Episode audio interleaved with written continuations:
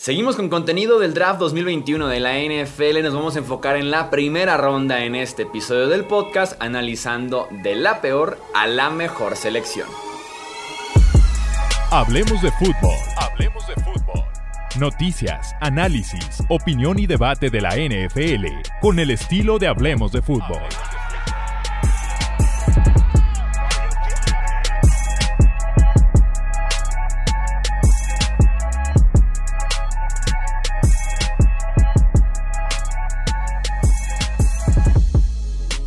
¿Qué tal amigos? ¿Cómo están? Bienvenidos a un episodio más del podcast Hablemos de Fútbol. Yo soy Jesús Sánchez y es un placer que me acompañen en este ranking que vamos a hacer de las 32 primeras selecciones del draft 2021. Ya tendremos en otros episodios análisis del día 2, del draft del día 3 y también, claro, calificaciones que nos dejó este reclutamiento, este sorteo del colegial a la NFL que tuvo sin duda alguna picks seguros, Tuvimos sorpresas, tuvimos mucho debate, opinión y sin duda alguna va a ser tema este episodio del podcast Hablemos de Fútbol en el que vamos a hacer un ranking del 32 al 1, del peor al mejor pick que tuvimos en la primera ronda. Primero que nada, para evaluar un pick estoy 100% consciente de que por lo menos tienen que pasar 3 años a mí me gusta esperarme a una cuarta temporada de los novatos o de los prospectos para poder decir si fue un buen o mal pick. En este caso es solamente con la información que tenemos a la mano. Obviamente no han jugado, todos son muy buenos jugadores dignos de estar en la NFL, pero creo yo con algunos se maximizó el valor y ese potencial que tenía la selección, mientras que con otros, ya llegaremos a esos casos, eh, no eran prospectos de primera ronda, se pudieron haber encontrado más adelante, había otros prospectos mejores disponibles o incluso ni siquiera la necesidad ni en el presente ni en el futuro del equipo. Esos son los criterios para poder llegar a este del peor a la mejor selección. No odio a ningún equipo, no odio a ningún prospecto. Esta es solamente mi opinión y seguramente tú tendrás tu propia opinión. Te leo en comentarios, en Twitter, Facebook e Instagram de Hablemos de Fútbol para que se arme el debate respetando todas las opiniones en este tema que nos encanta, que es el draft 2021. Arrancamos entonces, vamos a revisar este ranking. En el puesto 32 tengo a los Las Vegas Raiders con su selección del tackle ofensivo Alex Leatherwood. Mike Mayock y John Gruden lo volvieron a hacer. Selección de primera ronda por un prospecto más temprano de lo esperado. Ha pasado una y otra y otra vez y aquí no se merecen el beneficio de la duda. Porque lo han hecho anteriormente, como les digo, y prácticamente en todos los casos ha salido mal. Los Raiders con estos dos hombres al frente han tenido mejores selecciones tardías que tempranas. Tenían muchísimas selecciones por el cambio de Khalil Mack, por malas temporadas han tenido picks altos o por lo menos del rango medio de la primera ronda y realmente no han, sabido, no han sabido aprovecharlos. Con Alex Leatherwood tenemos a un tackle ofensivo con mucha técnica, con poco movimiento, poca, poca flexibilidad. Sin duda alguna será el tackle derecho de este equipo desde el día 1 que inicia Training Camp. Había otros tackles ofensivos mejores disponibles en ese pick de los Raiders. Siguiente selección que tenemos aquí en este ranking es en el puesto 31, los Tampa Bay Buccaneers con Joe Tryon, el defensive end de la Universidad de Washington. Me queda claro que es un pick a futuro. Jason Pierre-Paul tendrá 33 años, último año de contrato y tiene demasiadas lesiones en su historial. Sin necesidades claras en este roster te puedes dar ciertos lujos y en el mismo mock draft platicamos de la opción de ir pass rusher ya sea externo o en el interior. Con Tryon me parecía más un prospecto de segunda, tal vez tercera ronda. Gana con fuerza, gana con intensidad y motor, pero no tiene una técnica, no tiene un plan definido para poder llegar al coreback. Me queda claro que hay mucho que hacer todavía con Joe Tryon. Eh, eso sí, fue un pick muy bajo, fue el último en la primera ronda, pero no deja de ser una selección que no es de mis favoritas. Siguiente en este ranking tenemos en el número 30 a los New Orleans Saints con su selección de Peyton Turner. otro eh, liniero defensivo, en este caso alguien que te puede jugar por dentro y por fuera. Tiene ese tipo de, de versatilidad. Es un defensive end que también pudiera jugar por el interior siendo un poquito más ligero y ver si eso le sirve para ganar ciertas eh, batallas. Explotó en solamente un año en Houston y fue un, un año de cuatro partidos solamente, así que poca experiencia, poca producción, poca competencia también. Eso sí, tiene el físico necesario, buena flexibilidad para alguien de su tamaño y con los Saints pudieran desarrollarle ese potencial. De momento, un pick que tal vez no se explotó al 100% porque además había mejores jugadores disponibles. Siguiente selección en el ranking, los Packers con el cornerback Eric Stokes. Experimentado esquinero en una conferencia de altísimo nivel, que usa mucho sus manos, un contacto constante con el wide receiver al principio, durante la ruta, que también pudiera ser un problema en la NFL. No es un cornerback tan fluido desde movimientos. Me queda claro que es un cornerback para un sistema de hombre a hombre. Vamos viendo, porque también Eric Stokes para muchos era un prospecto de segunda ronda baja, incluso tercera ronda para algunos, aunque insisto, mucha experiencia y puede ser necesidad para Green Bay tomando en cuenta que por Kevin King prácticamente y otras razones perdieron la final de la conferencia pasada en contra de Tampa Bay, así que había que traer nombres a esa defensiva secundaria. En el siguiente puesto del ranking tenemos a los Buffalo Bills con Gregory Rousseau. Creo que era uno de los prospectos más extraños de esta clase del draft. Había equipos que lo tenían como pick de primera ronda. Aquí es el caso de los Bills. Había equipos que lo tenían como pick hasta de tercera ronda. Así de mucho eh, variaba la evaluación con Gregory Rousseau saliendo de Miami. Mejor, en mi opinión, por dentro que por fuera, cuando los Bills tienen la necesidad de que juegue por fuera. Eh, prácticamente nada de experiencia, explotó solamente un año en Miami, optó por no jugar la temporada pasada. Eso sí, es un tipo atlético, construido prácticamente en un laboratorio. En el siguiente pick, vamos, recuerden, del peor al mejor, de mi menos favorito a mi favorito, tenemos en el puesto 27 a los Jacksonville Jaguars con Travis Etienne, running back de Clemson. Un running back en primera ronda siempre se llevará una calificación mala de mi parte porque eso es mi gusto, esa es mi forma de construir y de planear un roster de un equipo. Eh, los Jaguars habían logrado la fórmula perfecta ya, la que me gusta. Un running back de rondas bajas o incluso no tomado en el draft, productivo con James Robinson la campaña pasada. Lo tenían todavía un contrato barato, tres temporadas más. Eh, creo yo que con un complemento era más que suficiente. Un Michael Carter, por ejemplo, en tercera ronda, en cuarta ronda también. Entonces, creo yo que era más necesario ese tipo de corredor en lugar de traerte un running back número uno y mandar a James Robinson a ser el suplente de Travis Etienne. Es un roster muy malo, entonces mejor maximiza con el mejor jugador disponible. Eh, tienes un tipo de tres downs que te recibe la bola, que conoce a Trevor Lawrence, que te pegue el cuadrangular en cualquier momento eh, aún siendo un running back top de esta clase del draft, en mi opinión, no me parece un buen proceso tener un running back no tomado en el draft produciendo bastante bien y después traerle un running back de primera ronda. Siguiente selección, mismo caso, Najee Harris a los Steelers. Insisto, running back en primera no me parece el mejor de los procesos. Más cuando si eres Pittsburgh, tal vez tienes la creencia de que un running back te puede solucionar tus problemas en el juego terrestre en lugar de enfocarte en la línea ofensiva. Centro, tackle izquierdo, guardia izquierdo en necesidades y los Steelers atacan primero la posición de running back. Me parece un mal proceso. Harris es un tipo completísimo, eso sí, si los Steelers quieren no tiene que salir del campo. Tiene muy buenas manos también recibiendo el balón, eso sí, sin velocidad top y con tiempo creo yo puede convertirse en un running back de poder porque tiene ciertas limitaciones en la parte atlética, sobre todo de aceleración y de velocidad para poder llegar al extremo o también para pegar el cuadrangular. Ya lo veremos también sin una línea ofensiva tan dominante como era la de Alabama en el colegial. Siguiente selección en este ranking, los New York Giants con Kadarius Stoney. Creo yo que había mucho mejores wide receivers todavía disponibles. Me pregunto si Jason Garrett lo sabrá utilizar. Vamos viendo si le puede encontrar ese rol especial que tiene Kadarius Tony porque requiere de ese rol que le pone el ovoide en las manos, que aprovecha rutas cortas, rutas pantalla, ruta cero. Entonces, vamos viendo si, si saben utilizarlo bien. Eh, los Giants y llega a ser el wide receiver 3 o hasta el wide receiver 4 de este equipo.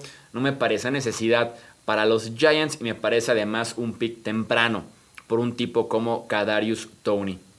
Siguiente selección, el Washington Football Team con Jamin Davis. Físicamente lo es todo Jamin Davis. Alto, largo, con un buen rango, velocidad, aceleración. El detalle es solo un año de experiencia real jugando y con un proceso del draft en el que inició bajito y fue subiendo conforme se fueron filtrando ciertas cosas y por un Pro Day espectacular pero no deja de ser una prueba en shorts y playeras y lo queremos así, con caso, con hombreras, produciendo en el campo, no en las pruebas físicas. En este caso, no es el más físico en el tema del contacto. Poca experiencia en cobertura, vamos viéndolo cómo le va con Washington, con todo y que tiene una situación inmejorable para un linebacker, con una buena línea defensiva enfrente que le permitan jugar limpio, que le permitan jugar sin que los bloqueos lleguen al segundo nivel teniendo enfrente a Matt Jonadis, a Daron Payne y a Jonathan Allen. Siguiente selección, los Arizona Cardinals con Saban Collins, segundo linebacker que tenemos consecutivo en este eh, ranking. Excelente atleta en la posición, una combinación rarísima de tamaño y movimiento competencia cuestionable en la Universidad de eh, Tulsa, rasgos básicos en los que es cuestionable, en los que es promedio o tal vez por debajo del promedio como lo es quitándose bloqueos y además con el tema del tacleo, que son aspectos, como decía, básicos en la posición de linebacker. Ojalá tengan un plan, porque los linebackers en Arizona no funcionan. Y me parece un poquito temprano que se fuera en el puesto 16 de la primera ronda. Siguiente selección en este ranking, el pass rusher de Miami, Jalen Phillips, que llega ahí mismo a los Miami Dolphins. La misión de llegarle al coreback, en ese sentido, Jalen Phillips es el mejor de la clase 2021. Nadie tan desarrollado con movimientos, con un plan de poder llegar al coreback es muy bueno en ese sentido, que es para lo que lo quiere Miami, pero tiene demasiados focos rojos y se fue muy temprano en la primera ronda, en el puesto 18, casi en el punto medio. Eh, el retiro, la transferencia de universidad, conmoción, rodilla, muñeca. Eh, su producción fue solamente media temporada, entonces en ese sentido llega con muchos focos rojos Jalen Phillips a Miami. Siguiente selección tenemos a Jason Owe, que por cierto él mismo dijo que quiere ser conocido en la NFL más como Odafe Owe, así que vamos a referirnos a él como Odafe Owe, pass rusher de los Baltimore Ravens. Esa habilidad y ese físico son especiales. La producción, que era lo preocupante con Owe, en mi opinión, llegará después. Puede llegar ya en la NFL, más con el buen historial que tiene Baltimore de poder desarrollar pass rushers, en general desarrollar de, eh, jugadores del front seven y defensivos. Y además está muy bien protegido, muy bien arropado en esa defensiva de Baltimore, teniendo en la línea defensiva a Derek Wolf, a Calais Campbell, a Brandon Williams, por ejemplo. Fue el pick 31, así que tienes potencial físico, potencial de habilidad, con un muy buen valor en ese eh, penúltimo pick de la primera ronda. Siguiente selección, los New York Jets, Elijah Veratoker. No me, no me malinterpreten aquí. Alaya Veratoker tiene potencial de ser un guardia excelente en la NFL.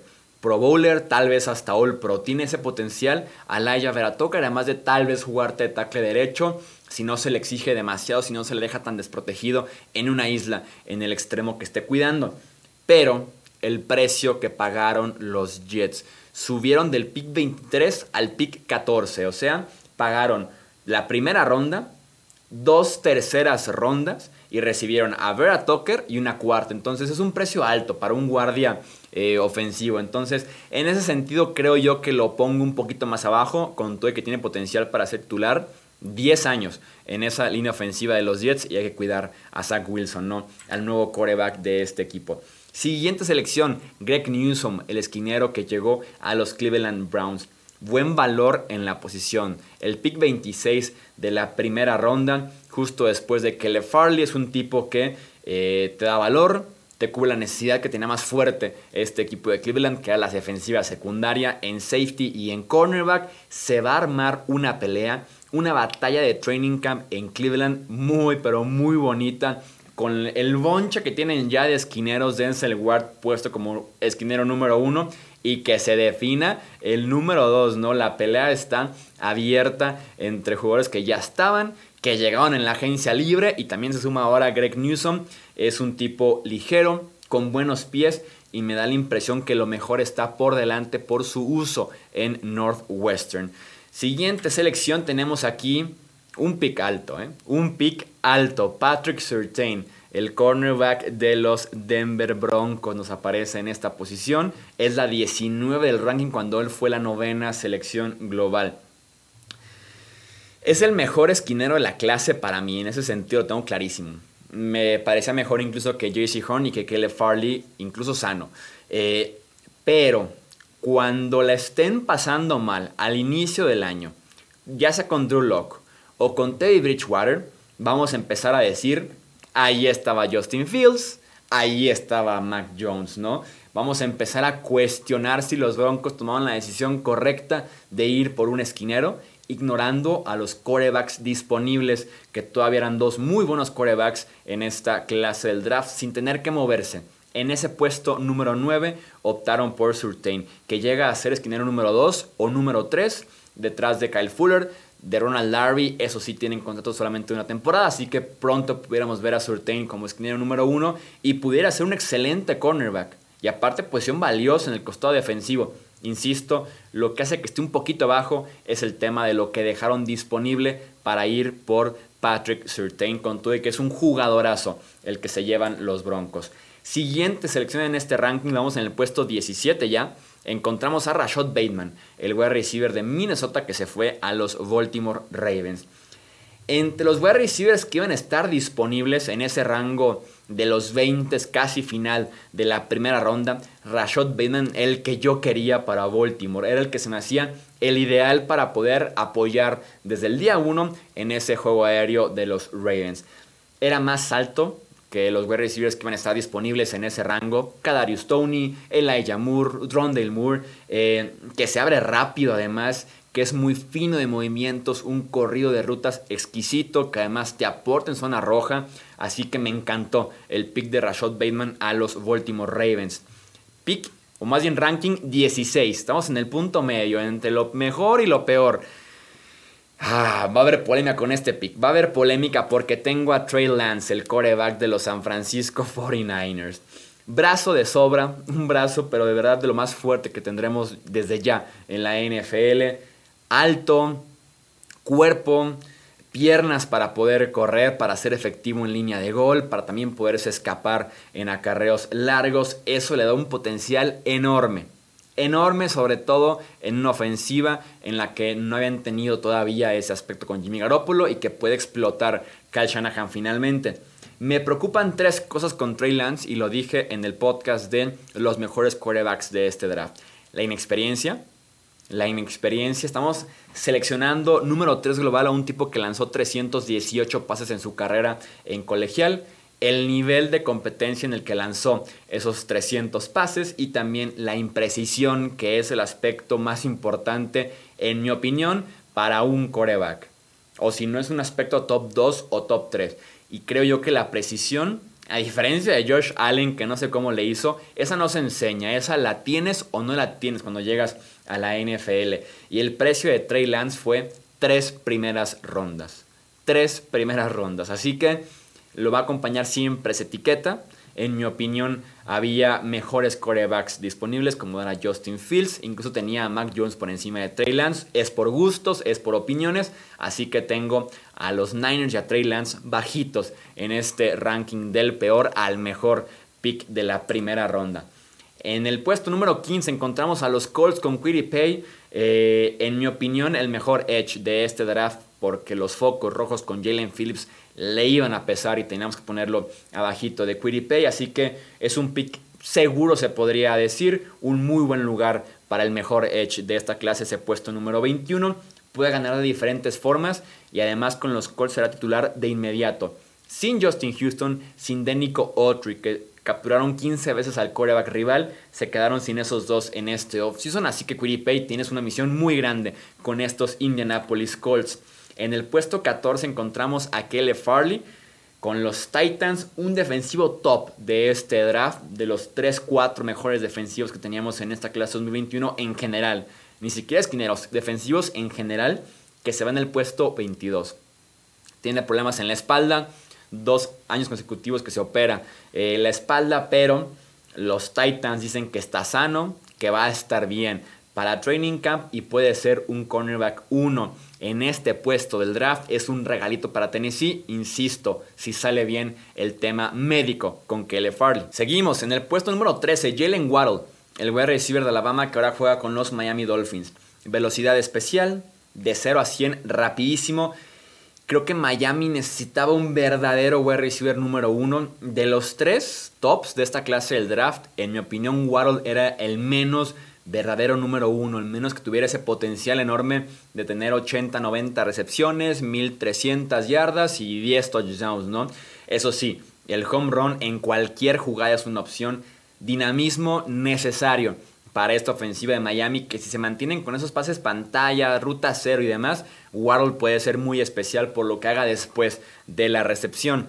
En el puesto 12 del ranking tenemos a JC Hearn, esquinero que se va a los Panthers. Cornerback 1 en Carolina, ¿eh? desde el día 1 puede ser esquinero número 1 porque es parte de la reconstrucción defensiva de estos Panthers. Una defensiva que fue muy mala, pero también muy joven. Entonces me gusta seguir añadiendo talento se enfocaron mucho en el front seven en años anteriores, momento de sumarle ahora a la secundaria. Muy físico, que compite prácticamente en cada snap. Puede ser un problema, eso sí, en la NFL, lo mucho que agarra y que toca al wide receiver durante la ruta. Siguiente selección, en el puesto número 11 encontramos a Mac Jones, quarterback de los New England Patriots. Sin moverse, los Pats les cayó uno de los cinco mejores quarterbacks de esta clase y eso se aplaude, eso se reconoce, no es un buen valor un coreback en el puesto número 15, el precio correcto creo yo para alguien como Mac Jones, justo afuera del top 10, incluso poquito más afuera de lo que yo lo hubiera eh, tomado. Un tipo inteligente, viniendo una ofensiva NFL en Alabama con Steve Sarkisian, que tenía opciones ya premeditadas, que sabía qué hacer con el ovoide, un control total de la ofensiva encaja bien en New England por eso, por intangibles, por inteligencia, por el sistema que ya tuvo con el Crimson Tide, eh, que era muy parecido al sistema que tenían con Tom Brady los Pats durante gran parte de la década pasada, acostumbrados ya a tener un quarterback poco atlético, pero con buen movimiento en la bolsa de protección, encaja muy bien Mark Jones en New England. Siguiente selección, entramos ya aquí al top 10, a las 10 mejores selecciones de la primera ronda. Tenemos a los Jets con Zach Wilson en el puesto número 2.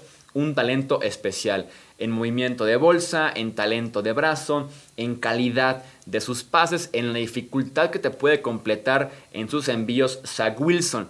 Eso sí, la transición puede ser muy complicada, hay que tenerle paciencia y apoyarlo bastante, porque Wilson estaba acostumbrado a ventanas grandes, a bajo nivel de competencia y además bolsas de protección muy limpias. Salía intacto de su uniforme blanco de BYU y con los Jets no va a tener eso. Puesto número 9 de este ranking, Christian Dorriso, el tackle ofensivo de los Minnesota Vikings. Bajaron en el draft del 14 al 23. Obtuvieron dos terceras rondas en el proceso y de todos modos les cayó Dorriso, que es el tackle izquierdo del presente y del futuro. Titular inmediato en esta línea ofensiva, insisto, con todo y que bajaron en el draft una vez que ya no estaba Rashon Slater. Así que un excelente proceso y resultado por parte de Minnesota. Un tipo que la pasará muy bien bloqueando en un eh, esquema más terrestre con Dalvin Cook y con Alexander Mattison. En el puesto número 8 tenemos a los Dallas Cowboys con Micah Parsons, el linebacker de Penn State. Para mí, el mejor defensivo que tenía este draft. Se fue en el puesto número 12. Excelente valor en ese sentido para los Cowboys. Y además bajaron del 10 al 12. Así que te llevas al mejor defensivo y sumas una tercera ronda. Así que te da un buen proceso. Un buen resultado que es muy importante. Procesos y resultados en este tema del draft. En mi opinión, Parsons viene a Dallas a ser un poquito de más pass rusher que de linebacker. Tienes a DeMarcus Lawrence y a Randy Gregory como pass rushers principales por afuera. Parsons creo que puede hacerlo mejor que Randy Gregory, además de forma un poquito más consistente en este rol Leo de la defensiva de Dan Quinn que vimos ya con Seahawks y además que vimos con los Falcons, así que bien por los Cowboys con este pick de Micah Parsons.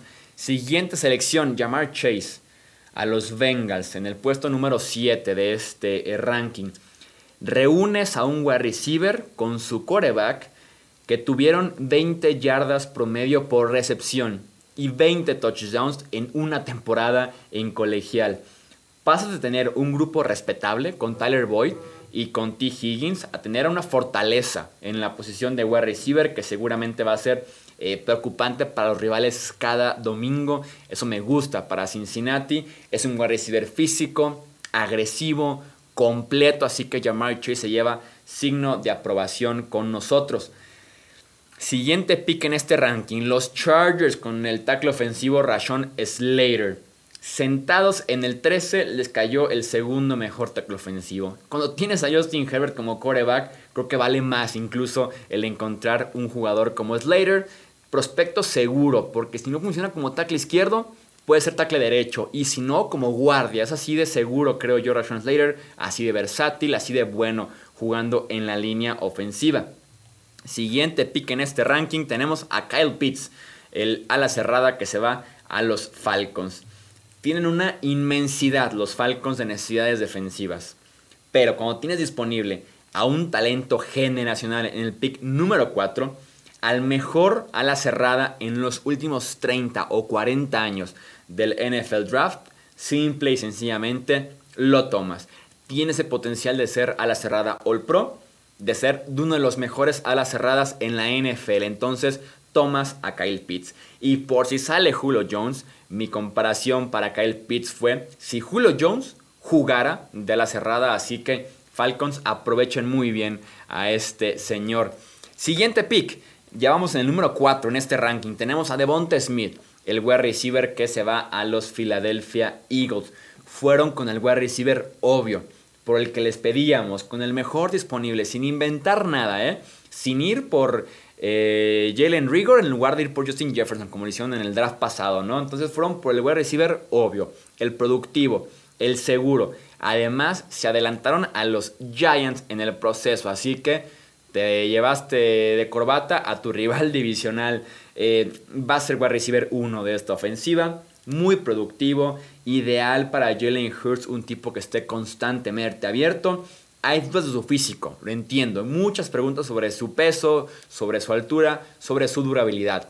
No hay dudas de su habilidad y de su talento, que también valen casi lo mismo que el físico en la NFL o hasta más. Entramos al top 3, al podio de las mejores selecciones de este draft en la primera ronda. Tenemos a Penny Sewell, el nuevo tackle ofensivo de los Detroit Lions, el tackle derecho del presente y del futuro. Y le irá muy bien a Detroit en esta posición, teniendo de un lado a Taylor Decker y del otro a Penny Sewell. División con Sadarius Smith, con Preston Smith, con Khalil Mack, con eh, Daniel Hunter en Minnesota. Entonces hay que proteger, hay que construir en las trincheras, sobre todo por los extremos, ¿no? Es un pick seguro para un nuevo coach, nuevo gerente y nueva dueña. En su primer draft juntos, ve por la opción segura como lo es Penny Sewell, el mejor jugador disponible, futuro brillante. Y si vas a intentar con Jared Goff, protégelo bien porque hemos visto que esa puede ser clave del éxito para eh, Jared Goff, ¿no? Eh, vamos pues, siguiente pick. En el número 2 encontramos a Justin Fields, nuevo coreback de los Chicago Bears. Ni en sus mejores sueños los Bears tenían que esperarse a un rango de este estilo a partir del 10 para afuera para poder subir y no pagar tanto. Porque es raro cuando una pareja de GM y de head coach les dan una segunda oportunidad de ir por un coreback en el draft temprano.